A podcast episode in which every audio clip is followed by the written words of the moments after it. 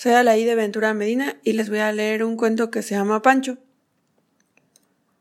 Mamá dice que los gatos no van al cielo, que al cielo solamente van las personas. También dice que no cualquier tipo de persona, solo las personas buenas. Eso quiere decir que el señor que mató a mi Pancho tampoco va a poder entrar al cielo. Seguro le cerrarán la puerta en la cara, como doña Sara cuando dan las siete y ya no quiere cortarte el pelo. El otro día me quedé con el cambio de las tortillas. Pensé que mamá no se daría cuenta, pero sí se dio. Me regañó y me dijo que robar es pecado, que las niñas que roban se vuelven malas mujeres y que cuando se mueren se van al infierno. Creo que el infierno es el lugar a donde se va a ir el señor que mató a mi Pancho, porque matar también es pecado, lo dice la Constitución. Antenoche antes de dormir, le dejé a Pancho su traste con leche, por si venía. Lo escondí debajo de la cama para que mamá no me regañara. Ella siempre me está diciendo que soy una cochina, que en eso me parezco a mi papá. Se la pasa tallándome la cara para quitarme los bigotes de Chocomilk. Ya le he dicho que no son bigotes de Chocomilk, que yo así soy. Tengo bigote como si fuera niño y lo odio. En cuanto entre a la secundaria me lo voy a rasurar. En la mañana el traste estaba volteado, típico de Pancho. Bebe dos traguitos y luego luego a tirar el resto. Ay, Pancho. Nada más mojó todo el piso y tuve que secarlo con mi suéter del uniforme, porque ni modo que le pidiera a mamá una jerga me habría preguntado que para qué la quería y me habría regañado por regar la leche. Al volver de la escuela me encontré al señor que mató a mi Pancho, sentado tan campante en la mecedora de su entrada bebiendo cerveza. Mamá dice que está enfermo, que es obeso mórbido y que ni mi hermano ni yo deberíamos llamarlo señor Tinaco. Dice que las niñas que ponen apodos de grandes se vuelven argüenderas y nadie las quiere. También dice que a mí no me gustaría que se burlaran de mí. Pero todo mundo se burla de mí. Yo no inventé el apodo del señor Tinaco, yo solamente lo repetí. Fueron mi hermano y su amigo Lucho, que siempre andan viendo de quién burlarse. A mí también me molestan, me dicen cara de foca por mis bigotes y choco crispis porque soy muy morena. Cuando escuché que le decían señor Tinaco al señor Tinaco, al principio no quise seguirles el juego, pero la verdad es que era mucho mejor burlarnos juntos del señor Tinaco que dejar que ellos se burlaran de mí. Anoche volví a dejarle a Pancho su traste con agua, pero esta vez también le serví un poquito de atún. En la madrugada me despertó el peso de su cuerpo sobre mis piernas, un peso suave y tibio que me hizo sentir feliz. Estiré la mano para acariciarlo y lo sentí clarito. Era Pancho, mi amigo, mi gato gordinflón. Cuando desperté, Pancho ya no estaba. La leche se había regado de nuevo, pero el atún seguía intacto. Se me hacía tarde para la escuela y tuve que dejar el tiradero. Afuera, el horrible señor Tinaco se acomodaba en su mecedora para esperar a que llegara el periódico. La primera vez que el señor Tinaco amenazó con matar a mi Pancho fue cuando aparecieron cacas en su jardín. Él estaba tan seguro de que había sido Pancho que vino a gritarle a mamá igual que le gritaba a su esposa. Mamá no respondió nada, pero en cuanto el señor Tinaco se fue, me pegó una corretiza como si hubiera sido yo la que ensució el jardín y no Pancho. Yo no sé si Pancho se habrá confundido de casa al muy menso, o si tan solo paseaba por el vecindario cuando le ganaron las ganas de hacer popó. Le habrá parecido fácil soltarse ahí, entre los rosales recién podados.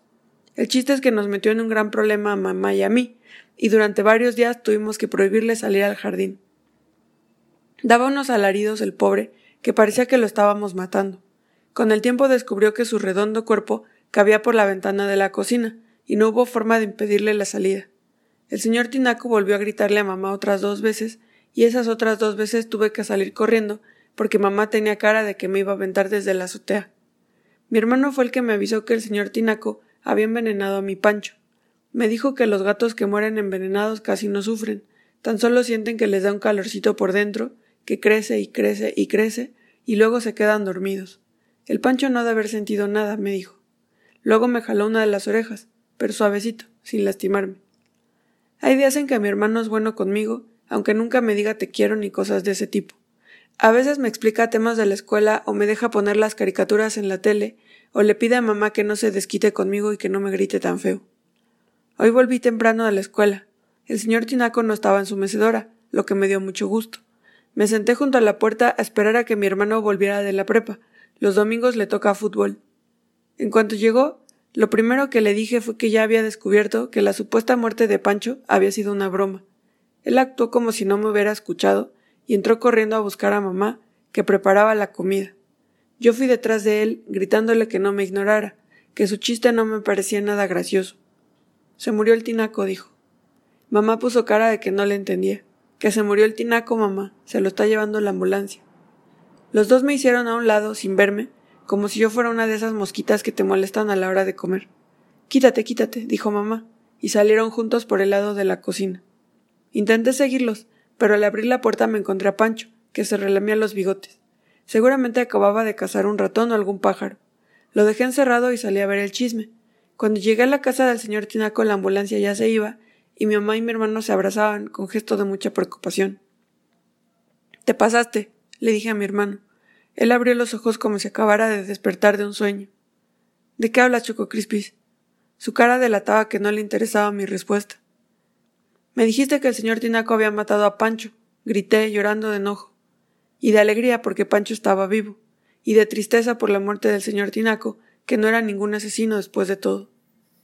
Pancho se murió y lo enterramos en el guayabo, dijo mamá. Nos miramos entre todos y ellos me contagiaron su gesto de preocupación. Mi hermano me pellizcó el cachete y me arrastró hasta el guayabo. Señaló una montañita de tierra, parecida a donde se para el pitcher en el campo de béisbol. Ahí no va a estar Pancho, yo lo acabo de ver hace como diez minutos. Ha de haber sido un gato parecido, dijo mi hermano, mientras tomaba la pala con las dos manos. Un gato con un lunar en el lomo y la cola mocha no creo, respondí segura de que ganaba la discusión. Aquí sigue tu gato Chococrispis, bien refundido en su tumba, dijo después de cavar un poco. Mi mamá se asomó al hoyo y asintió con una mueca de asco. Yo quise asomarme también, pero ellos no me dejaron. Dijeron que estaba demasiado chica y que Pancho ya había comenzado a pudrirse. A mí se me hace que más bien me estaban ocultando algo. En mi cuarto, el atún de Pancho ya no estaba, solo quedaba el plato sucio. La leche que se había regado en el piso también parecía como si se hubiera evaporado. Ese no podía haber sido otro más que mi Pancho. Quién sabe por qué mamá y mi hermano ya no lo querían y me andaban diciendo esas cosas de que estaba muerto, de que estaba enterrado. Mi Pancho, tan bonito. Ya no habría ningún señor tinaco que lo molestara. Podría hacerse popó en los rosales o en las macetas incluso. Mi Pancho. Lo llamé por su nombre, en voz baja, frotándome los dedos, para que saliera de donde estaba.